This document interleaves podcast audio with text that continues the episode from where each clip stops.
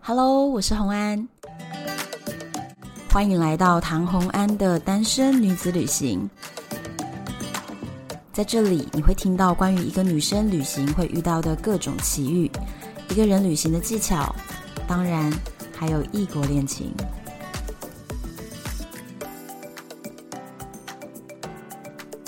Hello，回到旅游的单元，最近有一个新闻，大家都蛮关注的，就是我们的邦交国又少了一个，少了谁？这次少的是尼加拉瓜。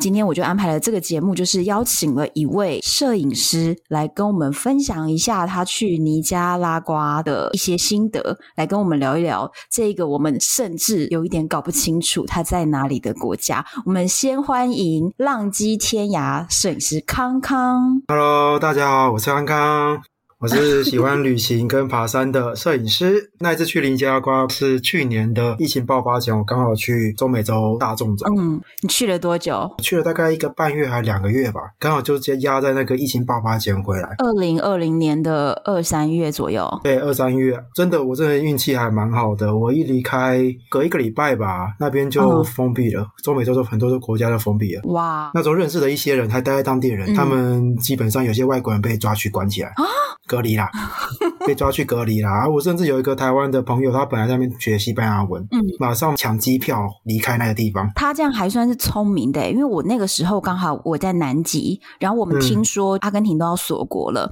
可是就有一些人呢比较异想天开一点，他们就觉得哎没关系，我们就没有要逃，我们也没有要抢机票，我们要留在这边 long stay，我们要深度玩，结果没想到直接被隔离在家，完全没办法深度玩，你连去国家公园都是不可能的啊，你出去买菜也不行，所以所有的人都被关在里面。所以那个时候赶快抢机票离开是正确的。对啊，那你我是觉得刚好刚好就走了嘛，对不对？刚好行程就那样安排啊。没有遇到爆发的时候，刚好没有遇到啦，只是那时候也是有听到一些新闻，蛮紧张，就是北美开始爆了，对那时候有点紧张。然后欧美游客真的是不怕死。那有一次我在坐那跨国巴士嗯啊，哇、我前座的那个不知道哪一国的女生一直在咳嗽，哦，感超可怕的。她整路这样咳、我们坐大概一整天的车，她整路这样咳，咳不停。嗯然后过完海关，原本有个当地人在车子里面，他也是要跟我们到目的地了。嗯，他听那个女生一直在咳，他过完海关，他就自己搭建车离开了。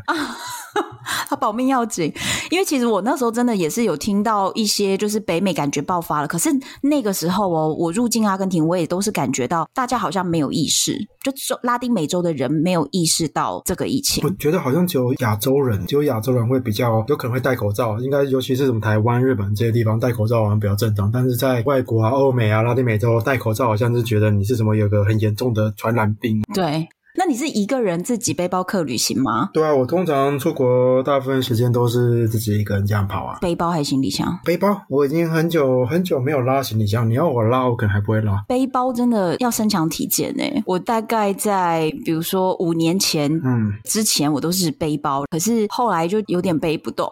可能对啊。你这样子控制行李都几公斤？我出去啊，我出去可能都有大概将近二十吧。将近二十，并没有很多东西诶、还好啊，因为我就我衣服也才就两三套啊，我就知道穿上来就洗啊。哦你一定是这种衣服很少的，对啊，穿了就洗 啊，穿上来一件，然后下来就洗。因为我平均我的行李就是二十三公斤，嗯因为我还要带化妆品，嗯，化妆品女生就蛮重的、啊，是不是很有？病？当背包客还是要带化妆 品。那、没毛病啊，女生化妆不是蛮常见的吗？那我有一个问题哦，就是你是摄影师，其实摄影设备重量也不轻嗯诶、那你用的是带几个镜头，然后 是用哪一个机身啊呢、呃，机身哦，我那时候中美洲那一次比较不一样，我带两两机啦，啊然后又这样还可以控制十七公斤。两个镜头还是三个镜头忘记了，好像三个镜头哦。那放背包里面，就是我是背一个大背包跟一个中型包啊，大背包背后面，我中型包背前面。对对对，我出去的时候也是这样，比较重要一点的东西还是会放在背前面，就是一个比较小一点点的包这样。那时候也是有背空拍机出去，哦，你太厉害了你！所以应该说，二十公斤一半的重量都在摄影器材，另一半会忘记我带什么东西，好像有睡袋之类的还是什么。哦，对对对，睡袋跟羽绒衣在拉丁美洲旅行，我觉得超级必要欸诶、是因为那时候有计划要去爬山，所以我嗯才有带睡袋跟羽绒衣。嗯那你总共走过多少个国家呀、到目前目前哦，好好像七十四个。厉害，毕竟是有几年时间是在外面走的嘛，所以这么久是这么多国家是正常的，也没有很多啦，不敢我不敢说很多，太多神人了，不敢说太多。那你整个中美洲，你说这一次就是疫情前的大众走，整个中美洲每一个国家你都去了吗？我是从巴拿马开始走嘛，我直接飞进巴拿马，然后直接往北走，哥斯达黎加、尼加拉瓜、洪都拉斯。嗯那洪都拉斯之后本来是要再去 Salvador 萨尔瓦多，嗯但是因为我去萨尔瓦多大使馆问了好几次，然后准备了一些资料。他原本跟我说，我说的模棱两可，说，哎，你进去有点难哦，不过你准备这些资料也可以帮你办、啊、只是当我把资料全部都备齐之后，然后再去找那个大使，嗯，他又该我有点烦钉子啊。他说，我虽然我都备齐了，但是他觉得我应该过不了海关。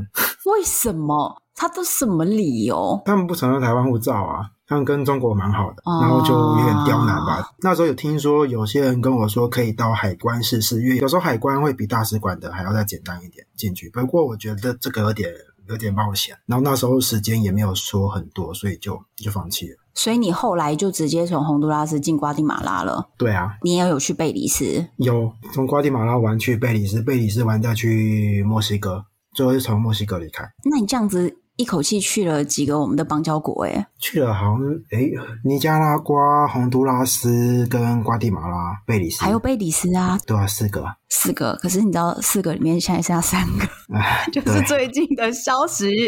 怎么居然就忽然就断交？但听说不意外啦。我有看到你在脸书上分享的一则新闻，是我们的大使还超不爽的，跟他说慢走不送、欸， 对啊，哎、但我刚刚又看到新闻说大使得到那个永久居留证、哎，就是尼加拉瓜人的身份。对对对对对，断交隔天他就给大使尼加拉瓜永久身份了。我觉得我真不懂他这一波操作是什么意思。我跟大家稍微简单的介绍一下，尼加拉瓜这次到底为什么会跟我们断交？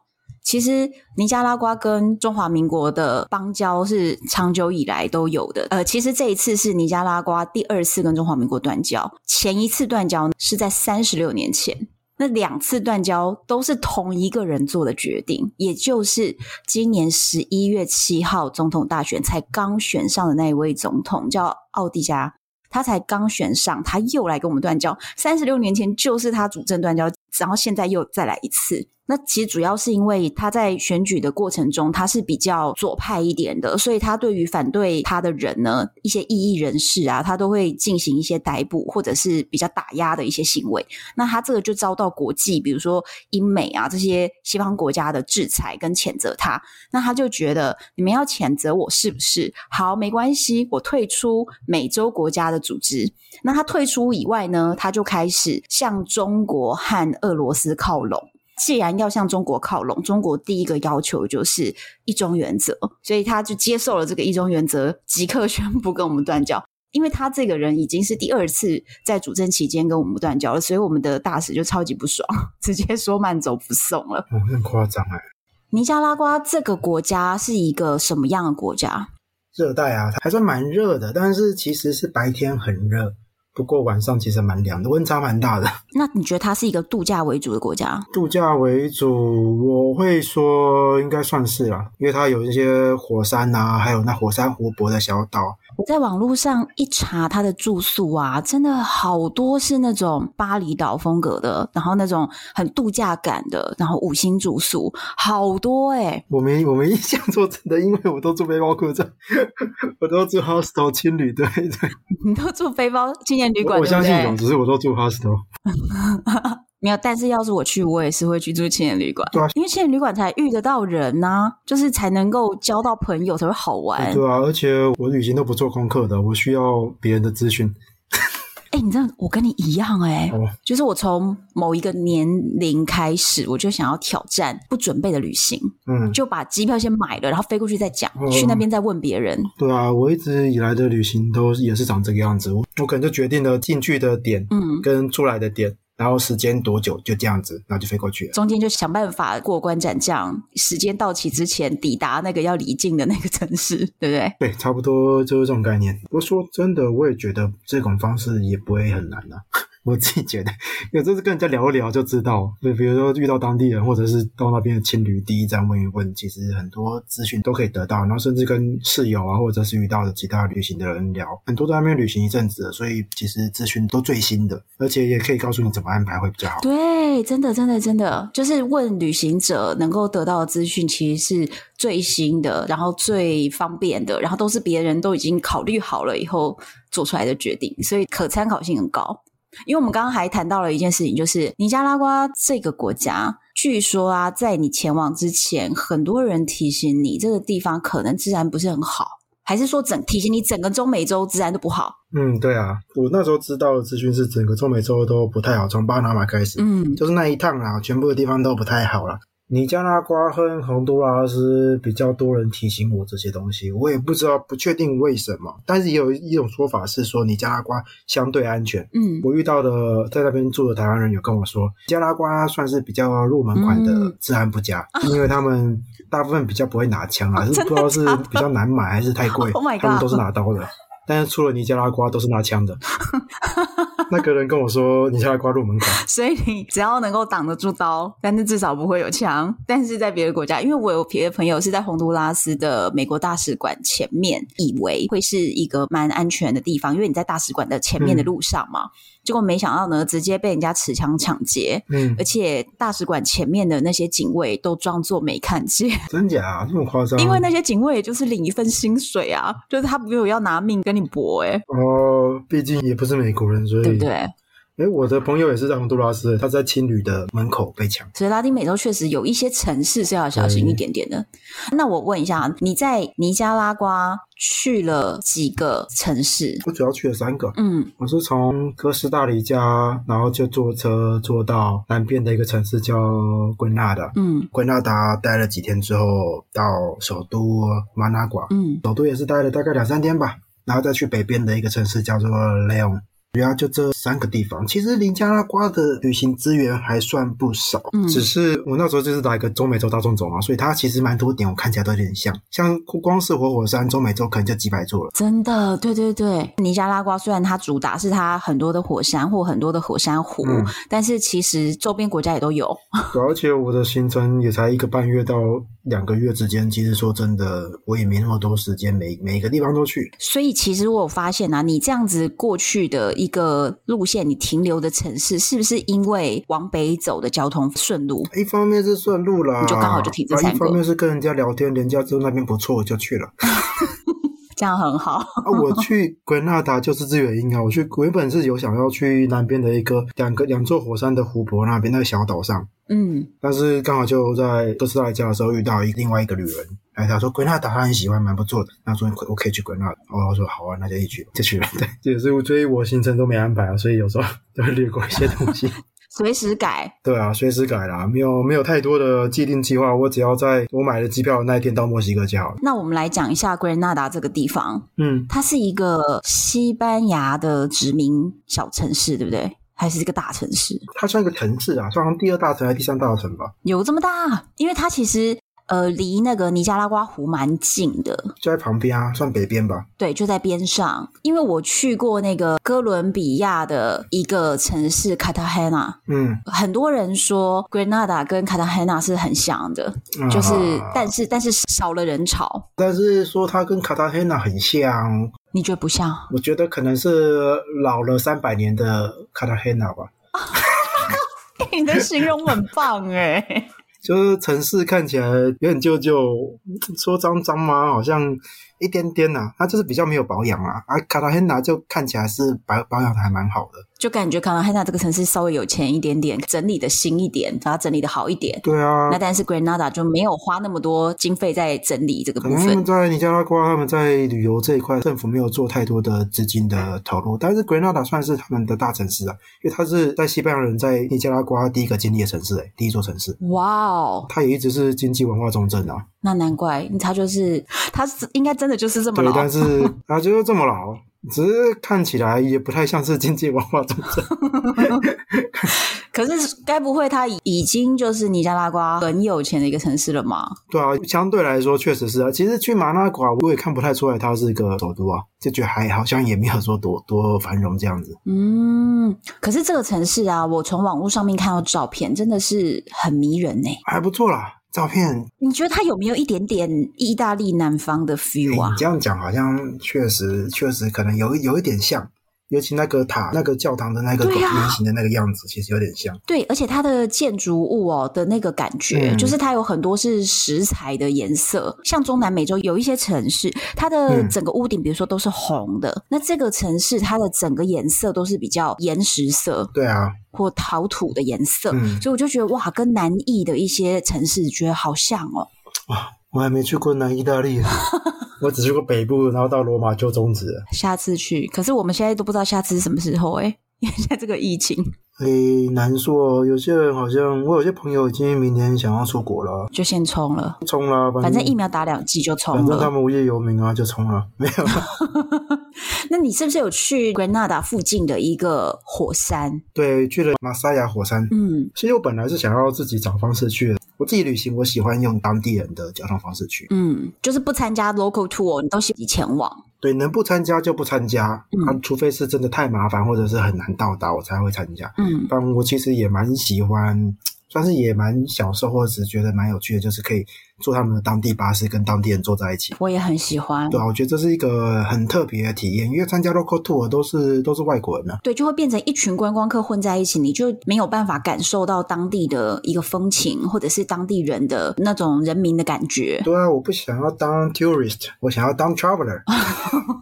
我明白，对，所以你就是呃，你就是尽可能的想要用当地人，比如说当地人如果是搭公车，你就会也想要搭公车一样这样的方式前往。那可是你去马赛亚这个火山的时候，你是参加团我参加团，因为我发现要搭巴士是变得 complicated 复杂，就好像要转个大概两三次吧，三四次，然后时间上也不太好接。哦，太麻烦了。对啊，而且要日落的时候更难，所以后来就参加 tour。哎，你所以你是故意要在日落的时候在那边拍照，是不是？你是想要这个时间点？对啊，我那时候就会想要拍照，所以就是有特别的去用那个时间，然后晚上又自己要下来就很难。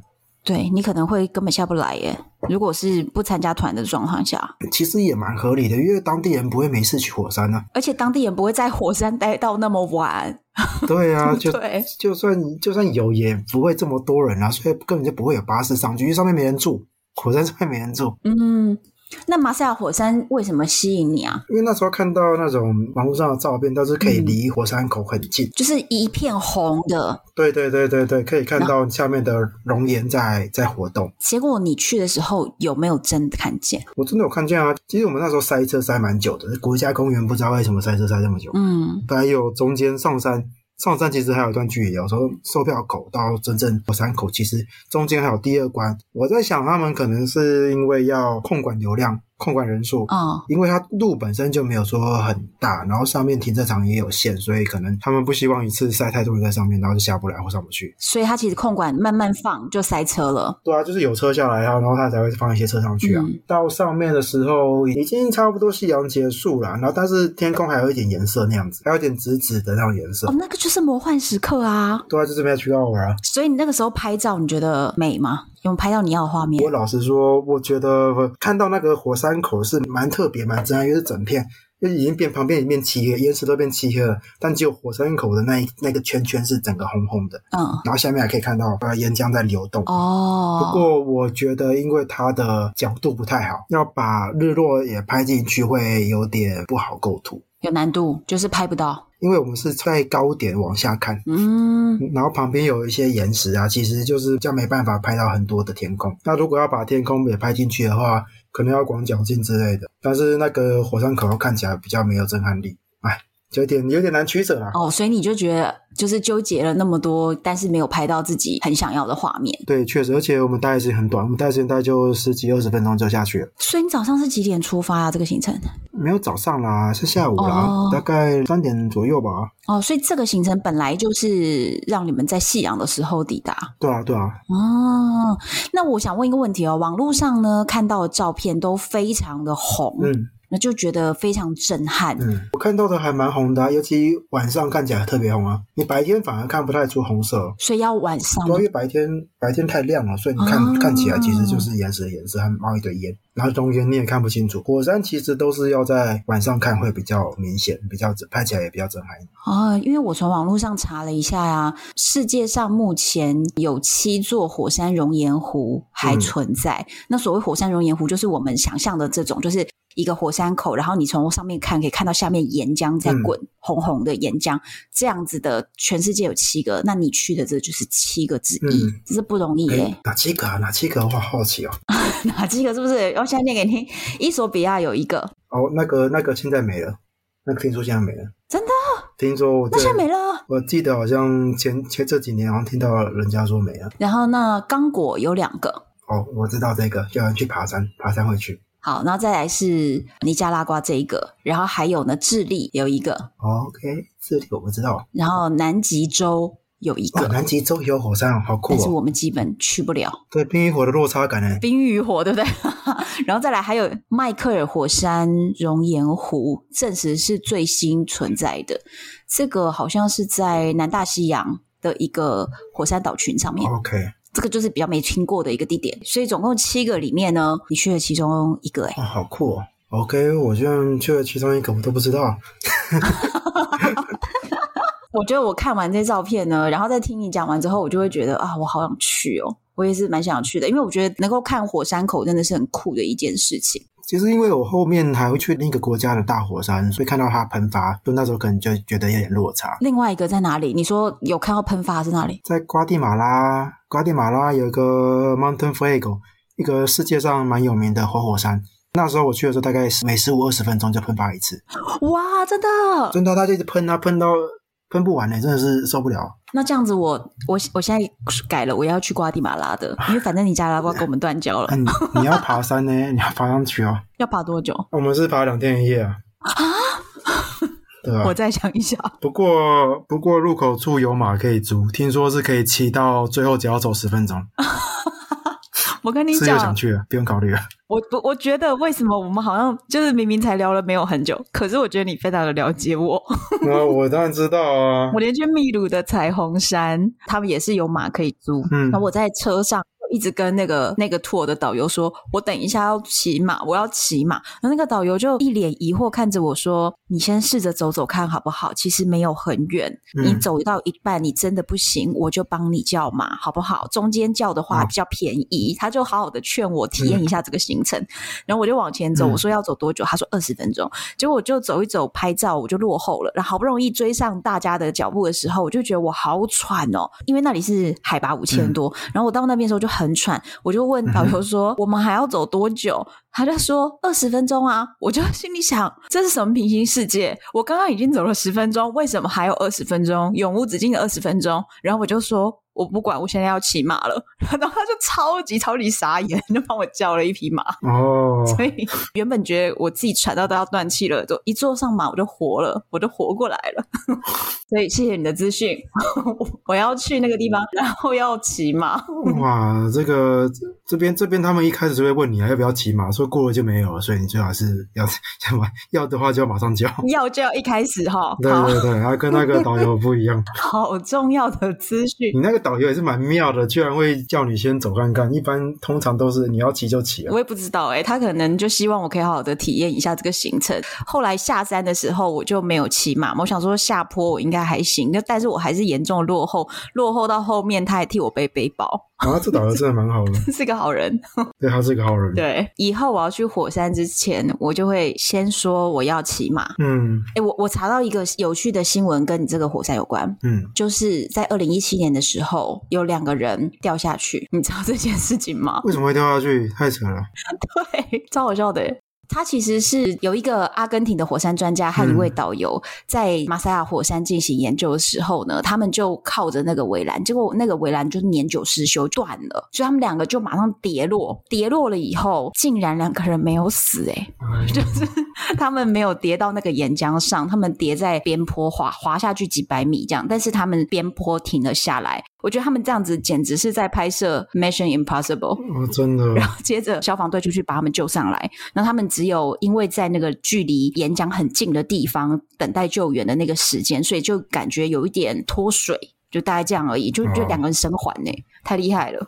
哎、我也看到这新闻了，六十岁科学家，二十五岁美女导游，嗯，台湾的标题， 一起掉进马萨亚火山我 口，觉得超级好笑，而且大难不死。真的真的没死也是，因为他那边其实离火山口还有一点距离啦，嗯，只是应该还蛮热所以他的。们就是脱水了，命还在。对，因为你跳掉进火山口，你掉下去，围栏掉下去，其实还是有一个平台，平台还要还有一段距离到火山口，哦，所以他还好，还好不是去那个喷发的啊还。好了，还好，还他好。去喷发的是不是直接就不行了？不过喷发是根本就不能到火山口上啊，嗯能够到很近，很近，大概最近好像可以大概距离大概三四百公尺，但它一直喷发你，你没办法到火山口上。哦，对，因为他就一直涌出来啊，对，它就一直喷，它也不算涌出来，它是喷发的、哦，它是爆发的那种。像喷泉喷起来的。火山有分喷出来的那种，一直喷的，但也有分那种爆发型的。那那个嗯我刚刚讲那个瓜地马拉那个是爆发的，我没有到那么近的地方，因为离我那个三四百公尺的额外的行程我没有去，只是根据有去的团友有说，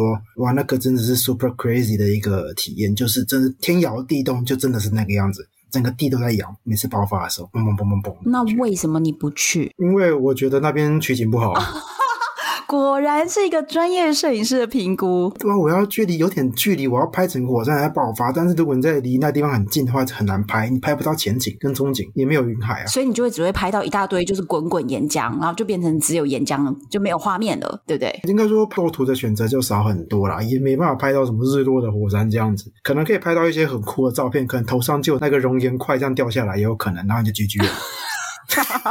对，那个喷发是真的熔岩，会喷很多那个红色的石块，晚上超级明显的，你就看到很多红色的东西那掉下这来。样子就是参加那种行程到大概四百米那么近的地方的人，他们不会被砸到吗？嗯，可能就看生死有命，富贵在天吧。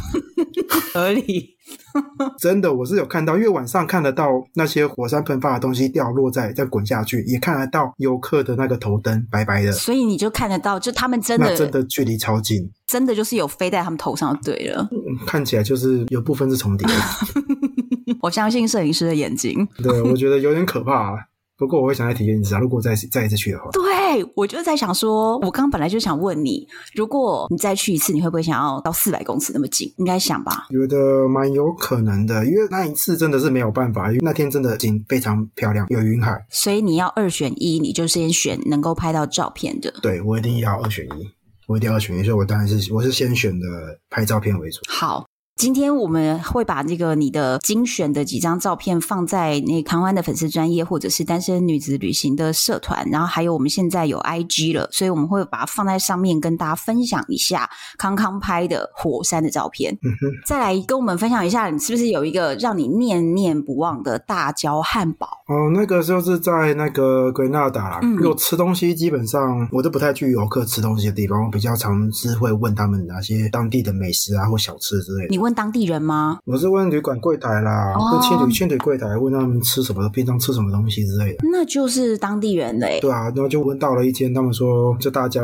大椒汉堡，大椒就是大香蕉，大椒嗯是那种、英文叫 plantain 啊，跟我们一般吃的香蕉不太一样，没什么甜味啊，它比较大看大根哦，然后通常在非洲或者中美洲这些地方，他们都会拿去炸。哦，所以它是用炸的吗？大部分是拿去炸啦，当然可能有些其他的料理方法，不过吃到大部分是拿去炸的。那像是这一间汉堡，它就是把它压成泥状，然后做成变成汉堡皮，取代汉堡面包，有点像米汉堡，只是它变成用香蕉做的。哦，我懂了，它是不是其实这个大椒是大到像木瓜那么大，它没有粗成像木瓜那样子，但长度应该是长度有。长度就是一个上手臂？嗯，它有些有些啦，不一定每一根啦，啊但它比一般大香蕉大概大个两三倍了。它把它就是做成一个泥状的，然后是汉堡的外面，然后中间还是夹了汉堡肉跟蔬菜这样子。它夹了一些肉啦，不是汉堡肉，它是有点像是肉排，它应该说是真的是肉块，是这这整块肉不是重组的那种，哦，有点像牛排啦。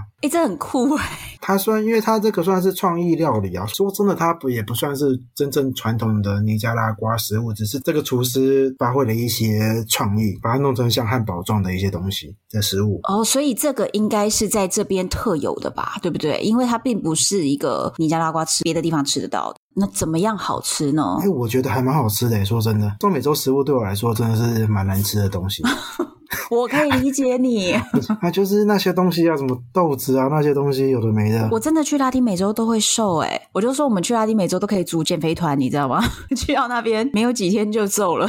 我觉得南美洲好多了，好不好？中美洲真的啊更更不好吃。 那他把香蕉泥做成有点像是汉堡的面包的这个部分，他是有去炸还是煎？他有拿去炸，他去切片，然后拿去炸完之后，再用特殊的模具把它弄成像一薄片的东西，像一片的那个汉堡皮。外酥内软。对，它的流程其实我把它记起来了。哇，真的他那个厨师叫做阿毛，嗯然后他就是先煎蔬菜和牛肉，在煎的时候他就马上把那个辣椒 plantain 把它切片拿去炸，嗯炸完之后把它们全部都丢进一个特殊的模具，把它压成平面状，然后再回锅炸一下，嗯它就变成汉堡。然后再来里面是肉排，他会先用酱汁装饰盘子，然后再依序放上辣椒的那个饼皮，然后再放上节瓜嗯，跟不知名的什么瓜， 然后再加上肉排，你可以选牛肉、猪肉、鸡肉之类的，然后再放上一个饼皮，然后再淋上洛梨酱跟蒜蓉酱，再撒上香料。有洛梨酱哎、我是不是很多东西？ 有洛梨酱，我觉得就是会好吃。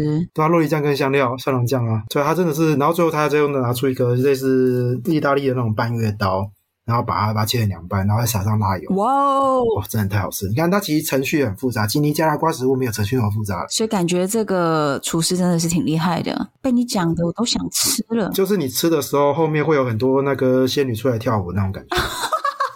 天哪， 你的形容，对，这是很生动。对，被你讲的我都想吃了。他其实本来就是在做一些艺术工作的，哦，是这样，这厨师就是斜斜杠，对他很斜杠。他厨师他有学针灸跟按摩、哎，然后还有一些那种心灵疗程，他又按摩，又在做艺术家，又做心灵疗愈，然后还有做木板画、木刻画。他用大椒汉堡疗愈你啊。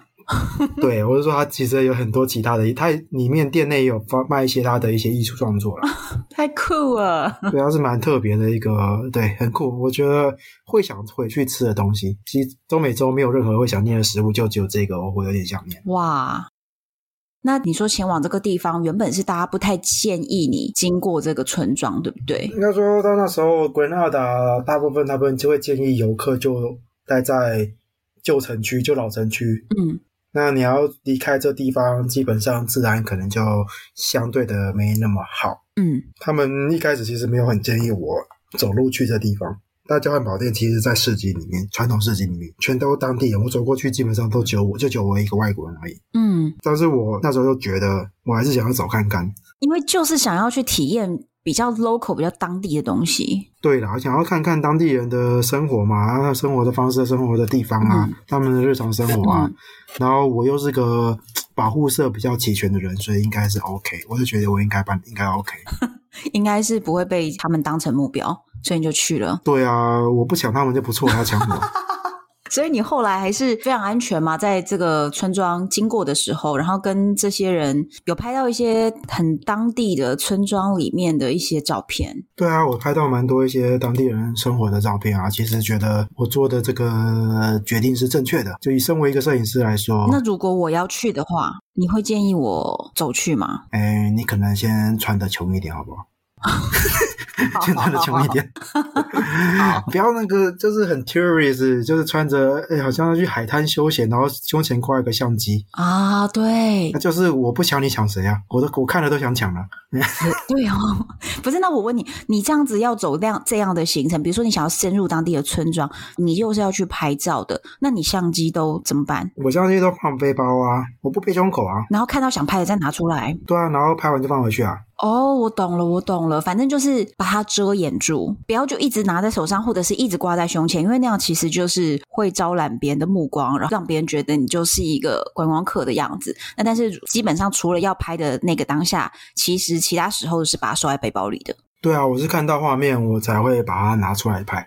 然后台湾就把它放进去。其实第三世界国家基本上大家都要这样做啦，因为你挂在那边，基本就是把你自己暴露在危险之中。那我问一个细节，你把它放在背包，所以你背包是背在胸前吗？没有哎、背在后面，所以那你就是很勤劳嘛，你就是看到画面你就把背包卸下来，然后再拍一下，然后再把它背上去，你就是不停的在放下背包跟背回背包这样子，对不对？对啊，除非我真的觉得这地方不太安全，那我可能就会把它背在前面，不然大部分时候我还是背在后面的。好好好，这个就是专业旅游摄影师给我们大家的建议，其实相机被抢还是小事，最怕是你人受伤，对生命安全的问题。对啊，因为这边就随便就动刀动枪啊，所以是蛮危险的。但是你很幸运，在尼加拉瓜其实你都没有遇到这种事情，对不对？就是完全没有被抢偷拐抢骗。对啊，我在中美洲基本上都没发生什么事情，虽然大家都说治安很差，但是我都算平安度过。很有旅游运，应该可能是我旅游久了，对我打扮很 local，然后你你要你走路的时候也要有自信，哦就是你不要让人家看出来，好像你好像对这个地方很不熟，哦，我懂了，你要看起来一副自己我在这里混很久了的那个样子。就感觉你知道你要去什么目的地之类的，然后混很久。而不是胸前挂着相机，还拿着地图在那边找路，你看起来就是个菜鸟。我不想影响谁啊？哦真的诶，这个就是技巧。对，很多有的没的技巧啦。那再来呢，我们就来聊到你后来也去了尼加拉瓜的首都，对不对？嗯，对啊，去到那边，你有一个你原本就想要拜访的一个景点，对，就是中华民国大使馆。 它算是尼加拉瓜最大的一个我去过的一个最大景 点，最最最期待的啦。真的、哦？对啊，为什么？因为什么样的心情？因为我从来没有去过就台湾中华民国的大使馆啦，那这是我人生第一个呢。啊对哈、而且你的中美旅行就是由南往北走的，所以尼加拉瓜的大使馆是你第一个遇到的大使馆，对不对？这整个行程的四个邦交国，对啊，所以就觉得还蛮特别那。所以你当时就是你想的是说你一定要去就对了。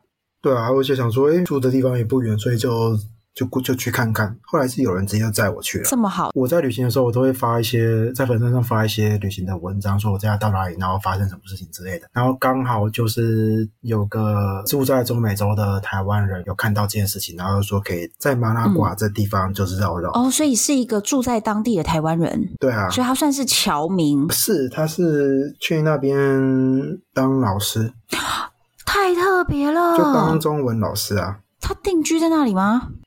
嗯，住好住好几年了，他现在已经回国了。哦，反正当时呢，就是有一位有在 follow 你的粉丝，然后他就是住在首都这边，所以他一看到你人到了，他就私讯你说想要带你逛逛。对啊，就是可以在尼加拉瓜举办一个粉丝见面会，你说你一对一粉丝见面会，对一对一的 special service，对。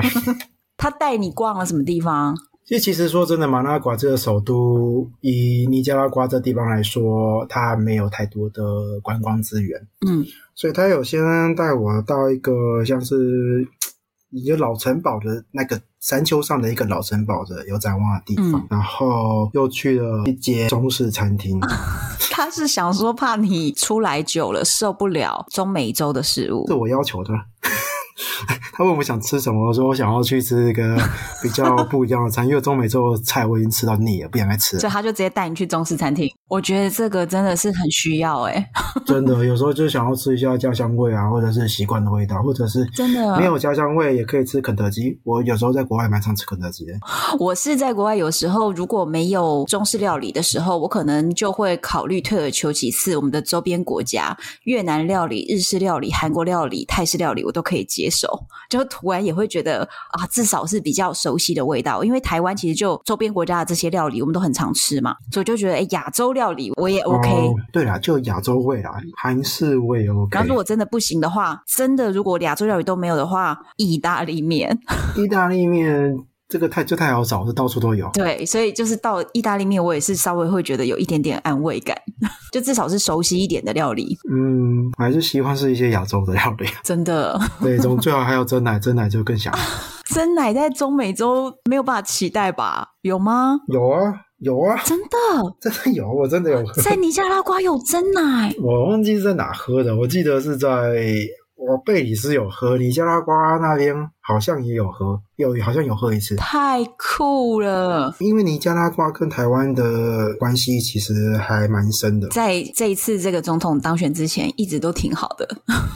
这个总统一当选就这样，交交流还蛮深的啦，所以他们也蛮也不少人会知道台湾这个地方。嗯然后还有去他们的一个岸边的摆了很多那种应该说装置艺术，然后看起来很像树的装置艺术。嗯，那个算是我觉得马纳瓜看起来比较特别的一个就点。它装置艺术是政府设置的吗？当时的副总统下令打造的哇哦他就在那个火山湖畔。我那时候一开始看的时候，它造型让我想到生命树，我以为就是那个萨满的生结命果树。后来发现是一个装置艺术。后来我才知道，那个不是生命树，它的来源是它模仿那个圣经里面的伊甸园里面的那棵树。哦，伊甸园的树它叫什么知善恶树啦，那就是亚当跟夏娃吃的那个树上的果实。吃了苹果的那棵树啊，对，就是那一棵伊甸园里面那棵树。这棵树在尼加拉瓜除了宗教意义以外，嗯，也是当权者的权力象征。哇，背后有这样的一个意思，尼加拉瓜的政治也是蛮多有的没的黑的啦。所以副总统才想他要们就是一党独大、啊，所以连找工作都要政治正确啊。那没党政很难找工作，真的政治还蛮黑的。对，啊，原来是这样子的地方。然后几年前内乱的时候，这些树还被拉倒、欸。哦，其实这个装置艺术表面上看起来是一个艺术感的东西，但其实它背后又隐含了政治意涵，嗯嗯，对、然啊后，直接把这个树拉倒，就是要象征着那个当权者的权利把它打倒。对对对啊。好，之后也要来看这个伊甸园之树的照片。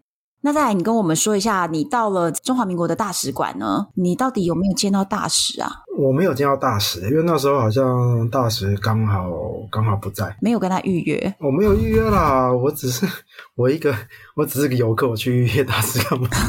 我约大师很奇怪，所以我没有，不行吗？我是不知道行不行的。其实那个台湾人跟大使也是大大里面的人大部分都认识，他们常常去那边。他去那里干什么？话家常。那时候常常就有一些交流啊，因为其实像是他教了中文的那些机构，其实也是跟大使馆里面的组织有结合啦，嗯，所以他们其实就常常会需要这样来往啊、交流之类的。因为啊，大家也知道，我们台湾邦交国就是没有很多，通常呢也都是比较穷的一些国家，或者是比如说在中美洲或者是在非洲的一些国家。那当地呢，其实台商也很少。我听很多人就跟我形容过，在国外当地工作的这些人，其实跟大使的关系都有点像朋友，就常常见面、常常交流的那种。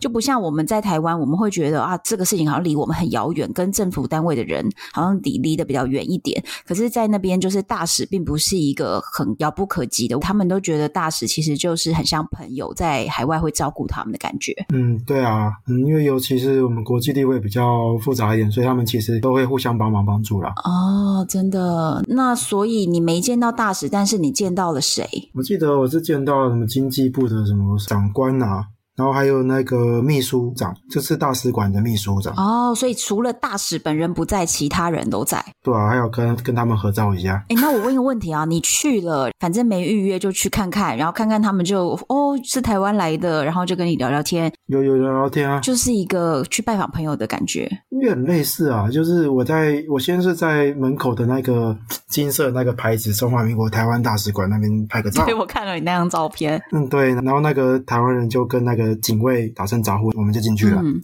然后我们就聊聊天啊，说我是来中美洲大众走的，嗯最后会去洪都拉斯啊、萨尔瓦多啊这些地方。其实我那时候也是问他们一些关于萨尔瓦多的一些情报，就是可能请不到签证的那个国家，所以就先打听。对，，就是我没进去那个国家，因为那时候就知道他的签证比较麻烦一点。嗯，哦，好像好像刚断交没多久啦，啊、那时候跟萨尔瓦多断交没有太久。所以那时候才打听了一下，但是终究还是没成功。嗯，对，最终就在洪都拉斯申请签证的时候，还是还是没有成功了。对， 就他那之前，他们跟萨尔瓦多的大使算是蛮熟的，所以其实弄一弄是可以。只是后来好像换了人，所以没那么熟了，所以就比较难拿到签证。哦，明白。好，那今天呢，最后要请你跟我们分享一下，你觉得尼加拉瓜这整个国家给你什么样的感觉？尼加拉瓜哦，其实我对尼加拉瓜比较多的印象就是，我走进那些村庄跟传统市集的时候，跟当地人的一些人互动。嗯，对，我觉得当地人算是，我觉得以中美洲来说，相对来说他们是算是蛮友善的，他的人民。嗯，那就我拍照，其实基本上他们都很愿意让我拍，然后也会露出很开心的微笑，甚至对我比赞。哇！所以其实你觉得它最有魅力的地方，不是它观光主打的那些火山啊、湖泊啊，其实你觉得最有魅力的是当地的人民很和善。对我来说，是我在尼加拉瓜印象最深刻的东西，除了大使馆以外，这是人民是最 印象最深刻的。嗯，好。那虽然我们现在跟尼加拉瓜断交了，但是未来谁都不知道，因为其实反正我们之前也断过一次，后来又和好了嘛，对啊，所以我们接下来就看看他们政局的转变，嗯，对，这个也很难说，因为中美洲的政治实在是有点蛮乱的，蛮乱的。又黑暗又复杂。对，但是至少这个国家跟我们曾经我们关系是这么友好的，所以其实当地的人民对台湾是有好的印象的，所以呢，未来也是不排除有有一些机会，我们又再度建交了也是有可能的。嗯，也是有可能啊，就看那政局改变啊。所以之后疫情结束有机会的话，我会想去跟你一样中美洲大众走。很合适，因为这些国家其实你要飞过去也蛮麻烦，你要单独一次一次去也蛮麻烦，对，所以就干脆直接就是两个月这样子走。你就一次解决简单。那这萨尔瓦多就看看佛系，看能不能进去。嗯，反正拿不到签证，我们就直接往北走了，对啊，其实唉，就绕过它我。都跟拜访那个大使两三次了，结果还是给我软钉子，真的北齐，想走的。啊，早点跟第一次就拒绝我就算了，啊但是就是那种那种似是而非的软钉子，我谁知道到底真的还假的？啊，去了两三次，结果是办不到，就觉得浪费时间，真的够 很讨厌。对，好，没关系，我们等疫情结束之后再次挑战看看，好啊，我再去挑等战待一你下好，消息啊。让我再告诉你。 对我应该是不会特别想再去啊，我只剩下一个萨尔瓦多， 我是应该不会特别想再去。不过瓜地马拉会想去啊，如果真的好去的话，我可能会从巴黎瓜地马拉进去。那我就挑战看看嘛，大众走啊。然后你今天跟我介绍的地方呢，那个瓜地马拉的火山我也想去，嗯到时候我来挑战看看，我们再来跟大家分享。好啊，好，最后宣传一下你的书。也许生命没有一种绝对，这个书名是你取的，就是我跟出版社讨论出来的这个，我们那时候讨论好几个书名，嗯我们觉得这个书名是比较贴切、比较符合我当时去做环游世界这件事情的心境，哦，也算是一个主轴啦。里面的心境是就是这样子过来的，所以才会取“也许身边没有一种绝对走向世界尽头的一四六零天哇哦，三年、四年四年”，有哇有有两年是在澳洲，Walking Holiday。存钱，然后再两年去用那笔钱去环游世界两年，所以总共四年在外面这样。那你到底当时存了多少钱？澳洲两年，我存了大概八九十万吧，然后就去环游世界两年，花八九十万把它花掉。对，就把那些钱花掉，花光光。我就是欣赏你这样， 可是我觉得这样很棒。哎，这个是你几岁的时候做的事情？大学毕业当完兵就出发啦，哇大概二十出头吧。哇，哦那你现在几岁？你要公开吗？我三三啦，我已经三三了，为什么要用已经干啊？嘛老老的让你笑？不是你为什么要老用到笑已经嘛？ 没有啦，呃，就是三，那、不是三十拉警报吗？你哪有这个问题？ 啊，没有啦，就是我觉得三十，我的二十五岁是我的巅峰，巅峰上下，巅峰呢，巅峰期是二十五岁，不是你的巅峰是什么意思啊？这体力巅峰啊。哦，好好可以理解，人生的巅峰在后面啊，不要担心。呃，以以事业来说，确实可能是后面的，但确实是后面，前面是我是说体力巅峰。我有在爬山，我是其实体，我说真的，我爬山体力是比以前好了，只是没有办法像以前每天睡两三个小时就可以去 happy over overnight 那种。哦，那这个真的不行，我也不鼓励。 嗯，对，现在已经没有办法那么年轻了。现现在走健康路线对，但体力上来说，应该是比以前好，因为爬山爬多了，很好，我觉得这样是好的啊，健康的啊。健康，很健康啊，OK 啊，我觉得我还蛮喜欢现在的生活的啊、你这本书是散文吗？它是一篇一篇没错，它就是精选一些我环游世界时的一些重点故事。我觉得精选的故事啊，图文并茂，有很多照片，照片也是大概百张吧，好像记得是百张，差不多百欸、我张。超级期待看你书里的照片，因为毕竟你知道，像你这样子，就是摄影又可以拍到好照片，然后再来还有这么好的文字能力的，真的是不容易耶。啊当然不容易，所以大家快点去买书。 请大家，请大家看一下我的那个资讯栏，会把这个书名再写上去。也许生命没有一种绝对，然后希望大家呢听到这一集，如果你觉得康康跟我们分享的故事非常棒的话呢，记得直接上网订购，支持一下，买一本。好，今天谢谢康康来跟我们分享，然后呢，这一集播出的时候，我也会把。今康康精选出来，今天我们有讲到的点的照片精选出来给大家看，所以欢迎大家到单身女子旅行的 FB 社团，或是唐湾的粉丝专业，以及单身女子旅行的 IG 上面都可以看到这些照片哦。